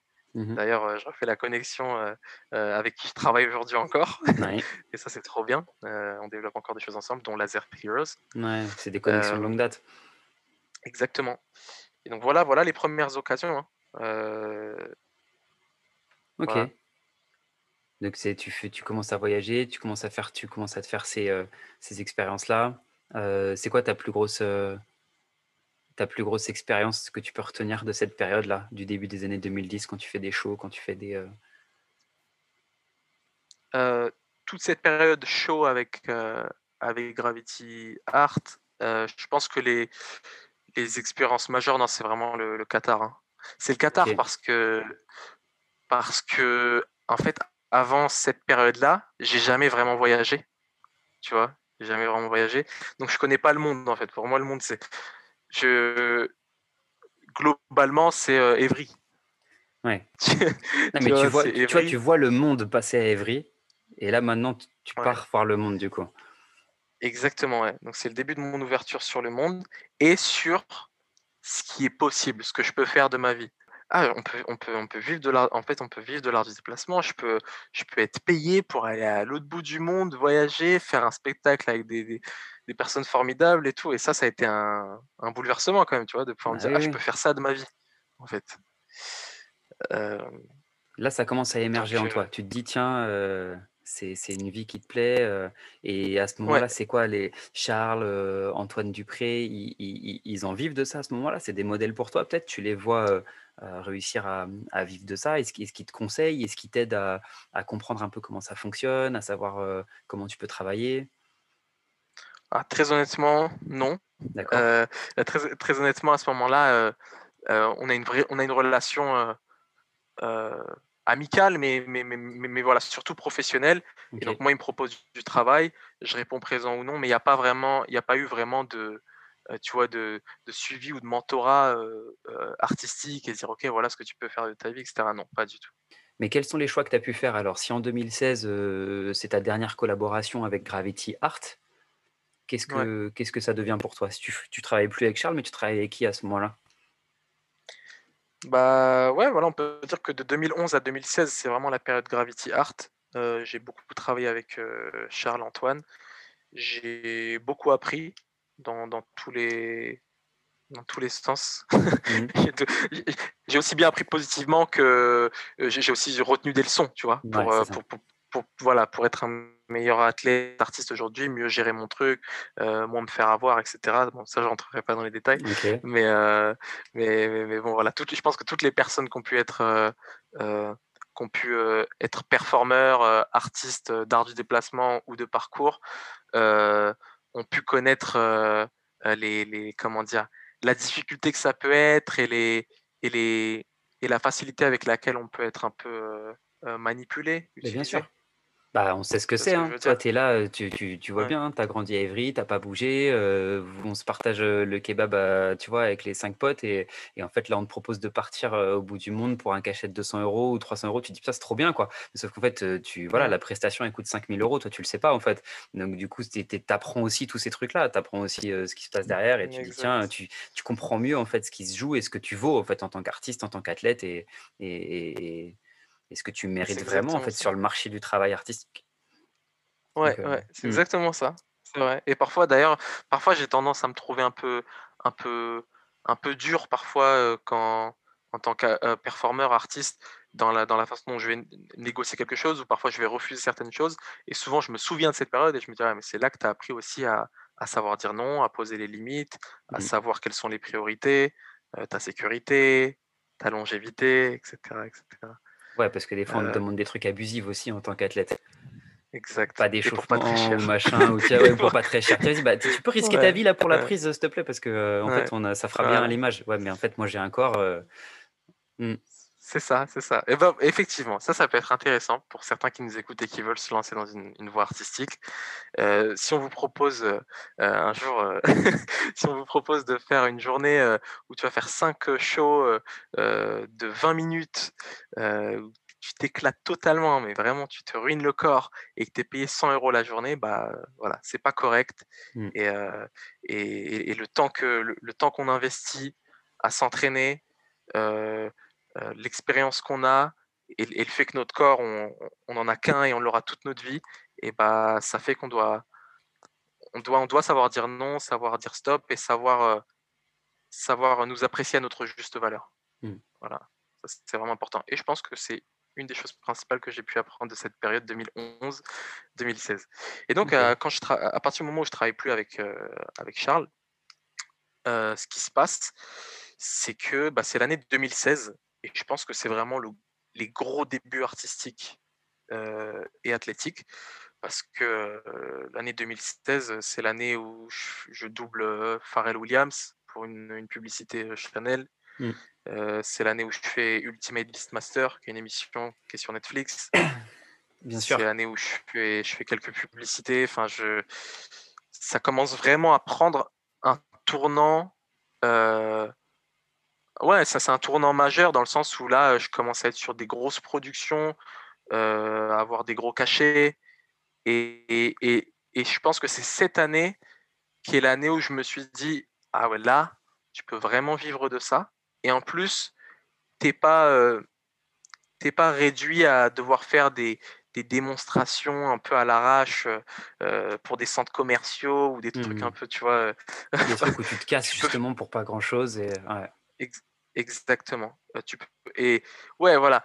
Et tu, tu, peux faire de grosses, tu peux, tu peux travailler sur de grosses productions, tu peux faire de grandes choses avec ce que tu as entre les mains. En fait, mmh. c'est là que je me suis rendu compte qu'en fait, voilà, l'art du déplacement et les années d'entraînement que j'ai derrière moi, et ben en fait, c'est c'est un trésor. Mmh. Tu vois ce que je veux dire?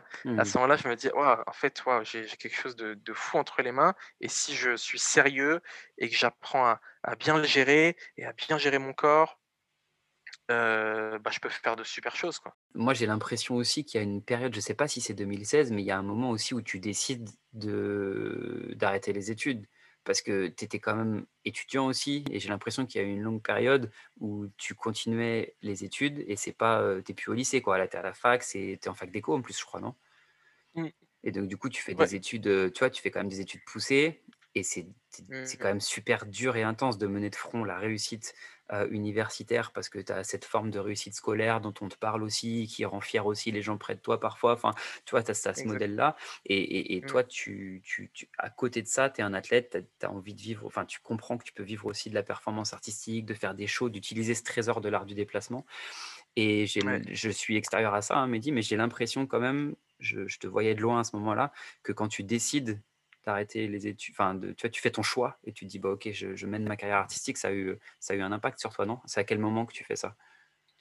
Bah, tu vises très très juste. Euh, en tout cas, c'est euh, donc 2016. C'est euh, effectivement, je prends conscience de, ce que je peux faire de ma vie avec l'art du déplacement.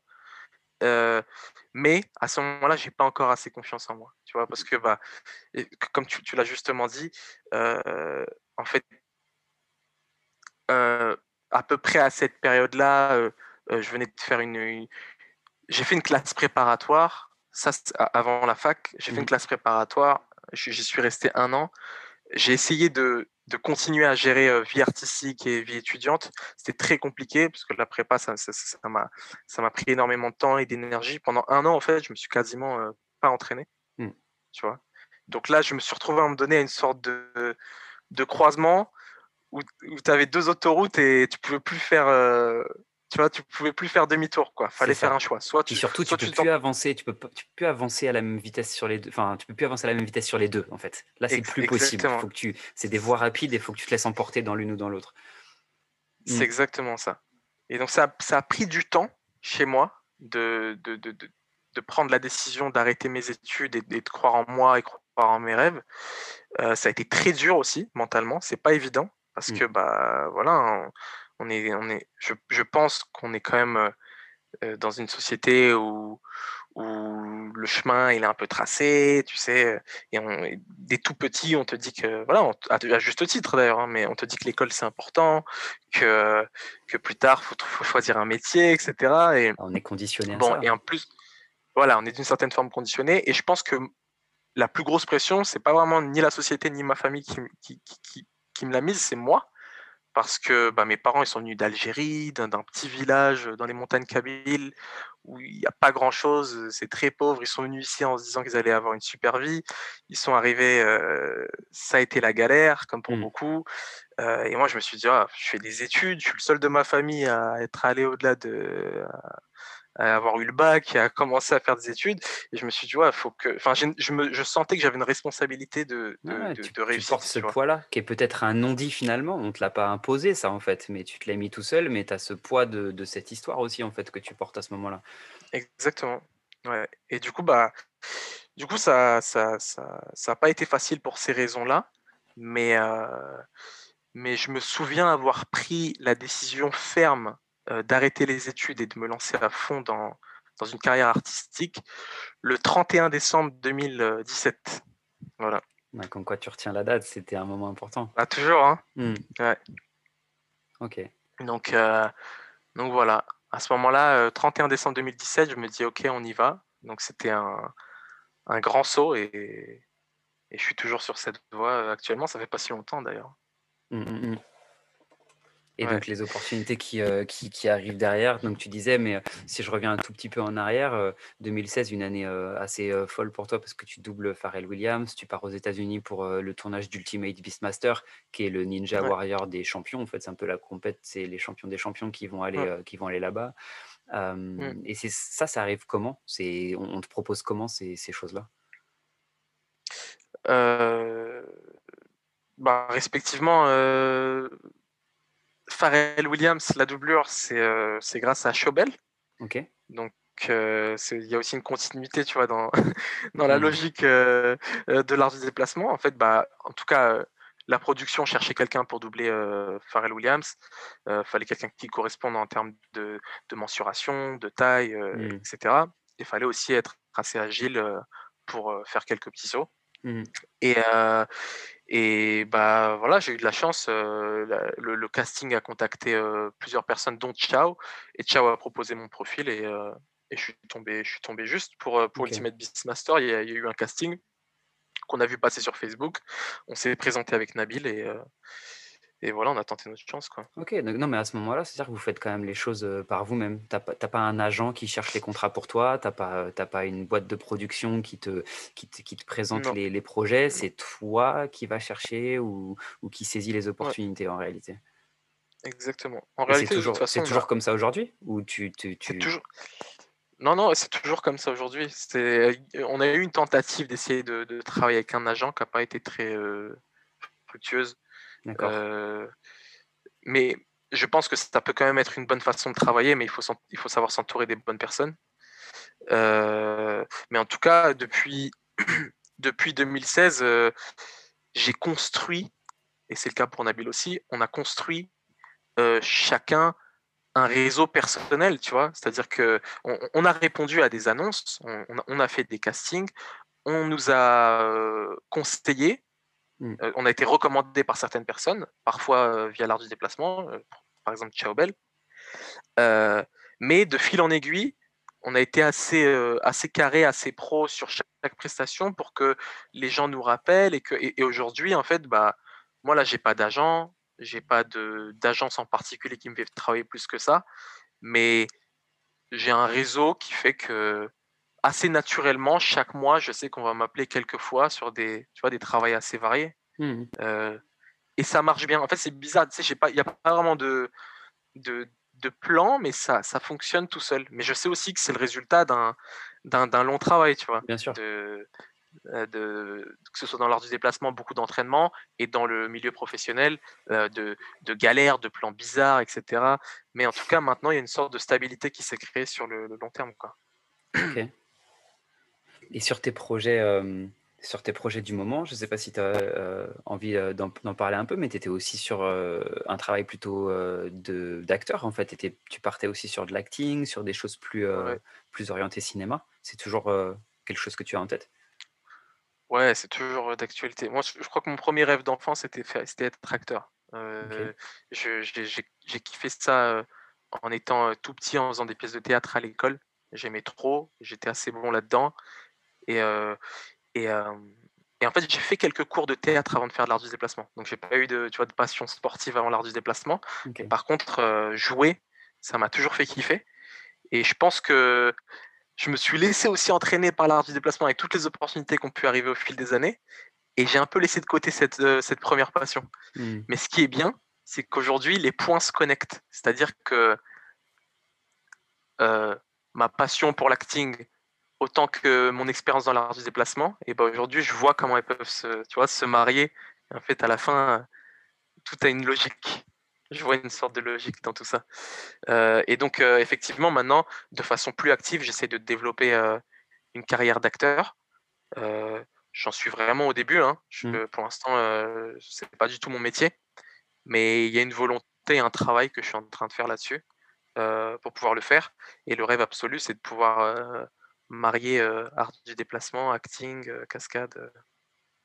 Ok, pouvoir relier tout ça, tes différentes casquettes et tes compétences à la fois dans le mouvement et à la fois dans, dans l'acting, pouvoir, relier, pouvoir relier tout ça.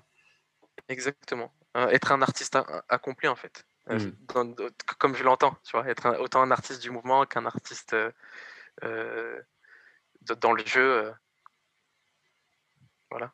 Ok il y a quelque chose dont on n'a pas forcément parlé dans cette période-là, des années euh, euh, deuxième, deuxième partie de 2010, euh, mmh. je sais pas, 2015 à maintenant, là, c'est que tu fais des shows, tu fais des performances, voilà, tu fais aussi des plateaux de télé, tu fais, enfin, tu fais Ultimate Beastmaster, tu fais des doublages, mais tu as aussi fait des podiums en tant qu'athlète. C'est-à-dire que moi, je crois que je t'ai vu avec des médailles hein, sur des speedruns, sur des, sur des trucs comme ça, non? En ouais, j'en ai fait quelques, ouais, j'en ai fait quelques, quelques-uns. Ouais. Il y avait quoi là? T'as pas fait, euh, je sais sais plus comment ça s'appelle ces, ces compétitions. Il n'y avait pas avec Jump, Freerun qui organisait des trucs? Non, c'est pas là que tu as gagné des. Euh si, ouais, Hop the Block. Hop the Block, c'est ça. Mmh. ouais. J'ai participé au speedrun Hop the Block, ouais. J'ai fait premier à cette compétition-là. Bah, c'est ça. Ça, ça m'a tué parce que tu es quand même. Euh, je sais que tu es un athlète bah, incroyable, enfin, tu vois, et puis avec tout, tout, on comprend aussi, là, tu vois, au fil de la discussion, tous tes entraînements, ce, par quoi tu es passé, mais j'ai pas l'impression que tu t'entraînais spécifiquement pour ça, si? Pour aller Non, je me suis jamais. Non, non, je me suis jamais entraîné spécifiquement euh, pour les compétitions. Après, pour moi, les speedruns, dans ma tête, je me disais, euh, bah, si tu peux faire je sais pas combien de fois le tour de la cathédrale sans t'arrêter en faisant les plus gros sauts possibles, comme c'était le cas dans les entraînements de Serika ou Diane, les crêpes-cœurs, les fameux crêpes-cœurs. Mmh. Euh, enfin, moi, je voilà, enfin, je m'entraînais pas spécifiquement, mais je savais que j'étais prêt. Tu les faisais déjà, tu étais prêt en fait à ça. Voilà, voilà. Je savais même que j'étais prêt à, que, quand je voyais le parcours, je savais que je pouvais l'enchaîner plusieurs fois. Donc, euh, donc voilà, d'une certaine façon, j'étais quand même préparé. Euh, et d'ailleurs, ce que je veux dire, c'est que c'est parce que c'est quand même assez assez fou ça. Tu vois, aujourd'hui, il y a quand même de plus en plus de pratiquants qui se spécialisent dans le versant, on va dire plutôt sportif de la discipline, c'est-à-dire qui sont mmh. qui, qui, se dénomment eux-mêmes des athlètes, tu vois, professionnels et, et et du coup qui s'entraînent spécifiquement pour réussir des compétitions, pour être là sur les grands rendez-vous qui deviennent des rendez-vous euh, sportifs un peu compétitifs, tu vois, dans la pratique. Euh, tu as été champion du monde de chase tag aussi euh, avec la blacklist.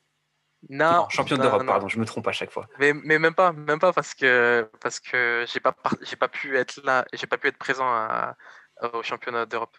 Du coup, je, fais partie de l'équipe, mais j'étais pas j'étais pas là ce jour-là et j'ai pas pu la faire. Donc ok. Bon, équipe t'es, dans la team championne d'Europe. T'es dans la team championne d'Europe de chase tag. T'as fait les dernières, euh, quand on pouvait euh, l'avant, euh, l'avant Covid, la fin 2019, où vous avez perdu contre United, c'est ça? Mais du coup, tu étais encore là, tu vois, sur ces championnats-là. Donc, ce que je veux dire, en tout cas, c'est que il y a quand même toute une catégorie de pratiquants qui aujourd'hui arrivent à, se spécialiser un peu sur le côté athlétique. Et toi, il s'avère que mmh. tu performes aussi là-dedans, mais que tu es tout autant un athlète que quelqu'un qui est un artiste qui fait des prestations, qui se dirige vers, euh, tu vois, vers le milieu artistique. Et je me demande comment tu, comment tu combines les deux. Comment c'est possible que tu puisses faire des premières places sur des speedruns tout en étant euh, un artiste à côté? En fait, moi, ça me questionne. Je comprends pas comment c'est possible. tu me poses une bonne question. euh, je sais pas, franchement, je sais pas du tout. Mais là, en fait, vas-y, Mehdi, c'est là que tu arraches ton t-shirt qu'on voit le truc. En fait, on comprend que tu es, un, un mutant, que, es un, que, tu viens d'une autre planète, c'est ça l'histoire. Non, non, non, non, bah, je sais pas, je sais pas. Déjà, moi, ça me... j'aime beaucoup le fait de faire euh, des choses variées, tu vois, d'avoir de nouveaux challenges. De... Je j'aime pas trop la routine. J'ai du mal à être spécialisé à faire qu'une seule chose. Euh, mais je ne saurais pas expliquer euh, ouais, comment j'arrive à, à. Je saurais pas comment dire ça. Euh, ouais, à, être si bon dans, ces domaines-là, en fait, c'est quelque chose qui est. Dans différentes disciplines. Mais en même temps, je pense pas que tout soit si déconnecté. Tu vois ce que je veux dire? Mmh. Je pense pas que tout soit si déconnecté. Euh, je pense qu'il y a un certain nombre de, de compétences et que tu peux les appliquer dans un domaine ou dans l'autre. Et, et, et une, une des choses qui est intéressante avec euh, l'école euh, art du déplacement, c'est la polyvalence. Je pense que c'est une, tu vois, je pense que dans, mon entraînement, dans la façon dont on m'a enseigné les choses, etc., il y a toujours eu cette volonté d'être polyvalent. Et moi, c'est quelque chose que je cultive. J'ai envie d'être le plus polyvalent possible. Je sais que je suis pas le meilleur dans un truc ou un autre. Je pense pas l'être, mais j'essaie d'être très bon dans plein de choses. Et c'est ce qui me fait le, plus kiffer. Je pense que c'est une, des réponses. Quoi. Ok. Bah écoute, moi je me permets de te dire que tu es quand même Enfin, il y, a des choses qui l'ont prouvé que tu es le meilleur dans certains domaines. Sans, je, sais que tu n'es pas là-dedans, et voilà, mais il faut être aussi honnête et, clair là-dessus. Typiquement, cette compétition-là, Off the Block, par exemple, bon, ça, c'était, mmh. ça, ça, commence à remonter un peu et tout, mais il y avait pas, il y avait Joe Endo aussi qui participait et tout ça. Non, il n'y avait pas des gens comme ça. il y Charles, il y avait Charles. Enfin, tu vois, il y, a des, il y a des gens qui sont champions. Il y avait, y avait très bons athlètes. Tu n'es pas dans une compétition, du coin de la rue en fait. Tu te retrouves avec les meilleurs du monde. Mmh. En tout cas, ceux qui sont visibles et qui décident de se rendre à ces rendez-vous-là, tu te retrouves parmi les meilleurs et tu es le meilleur parmi les meilleurs. Et ça montre bien que, bah, si, en fait, tu te retrouves à être le meilleur là-dedans et, tu performes aussi dans le reste. Je pense que c'est quand même, tu vois, c'est pas rien. Mmh. Non, non, c'est sûr, bien sûr, je veux pas, je veux pas réduire ce que, ce, que j'ai pu faire, mais, mais je pense que j'ai été le meilleur. D'ailleurs, c'est pour moi dans les compétitions, c'est intéressant, c'est qu'on peut être le meilleur ce jour-là, tu vois. D'accord. Tu vois ce que je veux dire? Mmh. Peut-être que le lendemain ou le jour d'avant ou dans des conditions différentes, j'aurais pas été euh, euh, le meilleur. Mais effectivement, je me frotte au meilleur et je peux de temps en temps être le meilleur dans ces compétitions-là. Par contre, je, je reste persuadé que certaines personnes qui s'entraînent toute l'année que pour ça, sur 10 compétitions, tu vois. D'accord, ils seront plus réguliers. Euh, ok. Mmh. Exactement, exactement. Et je dis je suis pas le meilleur parce que de toute façon, je. Je sais pas. C'est. Ouais, c'est pas, ma volonté d'être non, je veux, ouais, je veux, en fait, je veux pas être le meilleur dans un truc. Je veux pas être Tu vois ce que je veux dire enfin, Du mmh. coup, j'ai, pas forcément envie de revendiquer d'être le meilleur dans quelque chose parce que ce qui m'intéresse, c'est le, c'est, l'aventure globale, quoi. C'est effectivement, c'est le fait d'être très bon et d'aller loin dans plein de domaines, mais c'est ça qui m'intéresse le plus. Tu vois, genre être le champion du monde de ce truc-là, ça, je trouve ça un peu ennuyeux, quoi. En fait, l'art du déplacement, c'est tellement varié on fait des, on, ouais, c'est, une discipline tellement complète qui fait que je trouve personnellement, et pas de jugement sur ce que font les autres, mais je trouve que passer tout son temps à développer une spécialité et rester là-dedans, je trouve que c'est quand même passer à côté de pas mal de choses. Ok, je vois. Je vois. Mais c'est ça, c'est parce que c'est une discipline tellement, ouais, tellement large, comme tu dis, qui couvre tellement de trucs et tellement polyvalente. Donc, Mmh. Et aujourd'hui, il y a quelque chose qui te fait euh, plus vibrer. Tu as l'impression de t'entraîner plus, entre guillemets, pour être un athlète ou pour être un artiste ou... Non, tu n'es toujours pas là-dedans. Tu, tu, tu t'avances et tu pas. pas... Ouais, ok. Ouais. Mais du coup, je suis plus un, artiste qu'un athlète. Enfin, je, dis, je dis athlète parfois parce que voilà, c'est un mot qui peut coller mieux à, à certains contextes dans lesquels je me trouve mais mais voilà je suis pas je suis pas Valentin Dubois par exemple mmh. je je j'ai pas mon j'ai pas mon planning de la semaine et, et, du trimestre et de l'année pour être bon à telle compétition mmh. donc donc je pense que même quand je vais à une compétition je suis encore un narcisse je sais pas tu vois, je, je, je, suis plutôt un artiste ouais, je suis plutôt un artiste mais en même temps oui, je m'entraîne. Oui, j'ai des objectifs physiques, tu vois, des objectifs physiques. Là, en ce moment, par exemple, je m'entraîne principalement. Euh, j'essaie de m'assouplir, d'avoir des jolis coups de pied parce que j'ai besoin de ça pour des chorégraphies de combat. Là, c'est sur ce sur quoi je travaille le plus en ce moment. Ok. Ouais, tu as des directions par an, mais de toute façon, c'est, on n'est pas, voilà, on n'est pas obligé de se coller tout le temps des étiquettes. Hein. On s'en fiche en fait. T'es, voilà, ouais, mais moi, j'aime. c'est très bien comme ça. Exactement. C'est ça, c'est ça. Et j'ai, j'ai, j'ai, toujours eu du mal avec les étiquettes et c'est peut-être pour ça que j'essaie de, de, les, de, de les, les éviter, tu vois. Et c'est une question comme là, on a balayé un peu tout ça, tu vois, toute cette, euh, de, depuis que tu as commencé jusqu'à jusqu'à aujourd'hui, c'est une question que je pose pas forcément souvent, mais j'ai envie de te la poser à toi. Si tu devais parler à Mehdi Adim en, en, 2008, mettons, tu vois, ou en 2010, là, tu vois, qui, est en train de devenir, euh, qui est en train de devenir euh, dingue de cette pratique, tu vois, qui, qui, tombe dedans, qui, qui se passionne là-dedans. Et, et, aujourd'hui, tu es, le Mehdi Adim en 2021, là. Si tu devais lui parler à ce Mehdi-là et lui donner tu vas lui donner un conseil, lui donner, euh, tu lui dirais quoi? Si tu devais le conseiller dans son chemin dans l'art du déplacement. Une question ça. Euh, je dirais, euh, je dirais, t'es sur la bonne voie. t'es sur la bonne voie. continue comme ça, tout va prendre sens. Ok. Voilà. Bon, bah pour tous je me comprends. En même temps, je me parle à moi, donc. Non, non, mais c'est ça, c'est ça. Non, non, mais euh, peut-être c'est, sûr que si j'extrapole un peu sur, euh, sur tous les, euh, tous les médias ADIM qu'on, qu'on, tu vois, qu'on, qu'on, 14, 15 ans aujourd'hui là, et qui, et qui t'écoutent, bah, c'est voilà, croyez, croyez en ce que vous faites un peu, c'est ça que j'entends. C'est suivez, suivez vos rêves, ça vous fait vibrer, ça vous fait, tu vois, ça vous rend fort et il faut continuer là-dedans. C'est ça. Mmh. Et, et, tout va prendre sens parce que, parce que peut-être que, que certains comprennent pas vraiment ce qui les fait vibrer, vers quoi ils vont. Tu vois, il n'y a pas vraiment de, de direction précise. Mais je, enfin, je pense que si ton cœur il te porte vers quelque chose, euh, les choses vont prendre du sens et, et, tu vas leur faire prendre du sens. Tu vois ce que je veux dire? Parfois, on peut avoir l'impression de d'être en train de perdre notre temps ou de faire des choses qui n'ont pas vraiment de sens, mais, mais le temps fait que ça prend forme. On apprend, on apprend sur le chemin et on, et on, se construit sur le chemin. Et si, si tu es dans cette quête-là et si tu es dans cette volonté d'apprendre et que tu as cette curiosité justement, bah, tu vas grandir avec, tu vas grandir avec justement. Parce que tu vises pas un objectif, mmh. euh, tu vises pas un objectif qui est une chimère ou qui est une étoile et tu sais pas, enfin tu vois, tu, tu, en fait tu apprécies ce qui se passe et tu grandis le long du chemin. Et quand, quand tu es dans cette direction-là, quand tu as cette, euh, cette philosophie-là, bah, tu, tu grandis avec en fait. Donc, euh, donc là, ça fonctionne. Mmh. Mais euh, bon, écoute, tu vois, on arrive à la question, euh, on arrive à la question surprise, Mehdi, parce que je vais, je vais quand même te laisser. J'ai envie de discuter avec toi toute la nuit, mais ça fait plus d'une heure et demie qu'on enregistre, et, euh, et, voilà, faut que je te laisse, te, te laisse te reposer. Non, c'est pas, c'est pas le travail, c'est que moi je respecte, voilà, tu, tu, m'accordes du temps et j'ai pas envie de te, prendre toute la nuit non plus, mais on on parle de quête de sens, de chemin et tout ça. Moi, mon podcast, il s'appelle Wise Flow parce que aujourd'hui, ma façon d'entraîner, ma façon d'enseigner, c'est ça. Wise Flow, quand tu le traduis en français, c'est la sagesse en mouvement. Euh, et, je suis aussi dans cette quête de sens-là dans les entraînements que je donne. Et euh, il y, a, le mot flow. On entend beaucoup parler du flow dans la discipline. Et je me demandais ce que ça représente pour toi le flow. Qu'est-ce que c'est? Est-ce que tu définis ça? La question. Euh, et comment je définis le flow C'est-à-dire, le flow dans quel sens? Quand on le dit dans la pratique, le flow? Bon, J'avoue, je te, ah. c'est vrai que comment j'ai amené la question, j'ai amené, j'ai amené la pierre philosophale avec moi, donc du coup tu te dis oh là là, je sens qu'il y a un flow caché.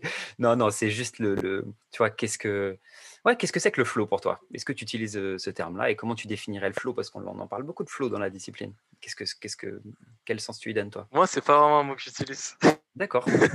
Franchement, c'est pas, c'est pas vraiment que Enfin, tu sais, j'entends souvent le flow, genre ah lui, il a un bon flow, genre un bon style. Mmh. Enfin, c'est, c'est, comme ça que je l'entends souvent. Ou où faut avoir du flow. je pense le, le seul truc qui pourrait me parler, le, le, le, plus proche qui pourrait me parler dans, dans le mot flow, c'est quand on parle de, c'est quand, ouais, au sens, euh, au sens littéral, hein, quand on parle de, de, de, fluidité en fait, de mouvement, euh, de mouvement qui ne, qui ne s'arrête pas, qui coule, qui glisse, tu mmh vois. Ça m'évoque ça, mais euh, pour être honnête avec toi, bah, j'ai pas d'utilisation personnelle du mot flow plus particulière. Ok. Merci beaucoup pour cette conversation. Bah, merci à toi, Stani. Ça fait Mehdi, on te retrouve sur les réseaux. Je mettrai les, je mettrai les liens. On te retrouve sur Instagram, principalement les gens qui ont envie de te suivre. C'est ça, quoi? Nabil Adim. Mhm. Mehdi Adim. Donc ouais, euh, bah, moi je suis principalement actif sur Instagram. C'est euh, voilà, mehdi.adim. Euh, et voilà. J'ai l'impression de partager de moins en moins de choses, mais je continue à partager des choses. Donc voilà. Et bien sûr sur les tutos Can You Move. On peut te retrouver aussi. Le mec relance, tu sais, le, le, le, mec relance un Ah ouais, merde de, L'année dernière, je relance Can You Move. De ouf, je me suis dit, euh, ah, il est pas au courant, euh, On n'est plus trop actif. Bah, je sais, Mais la chaîne existe toujours. Une petite pépite, ça, pour les gens qui veulent s'entraîner. Le nombre de tutos que vous avez fait en l'espace de quoi Un an? Je sais pas combien de temps vous avez été euh, vraiment actif sur Can ouais, Ouais, à peu près un an. À peu hmm. près un an, Lourd ce que vous avez partagé à travers ça. Bah, merci. Hmm.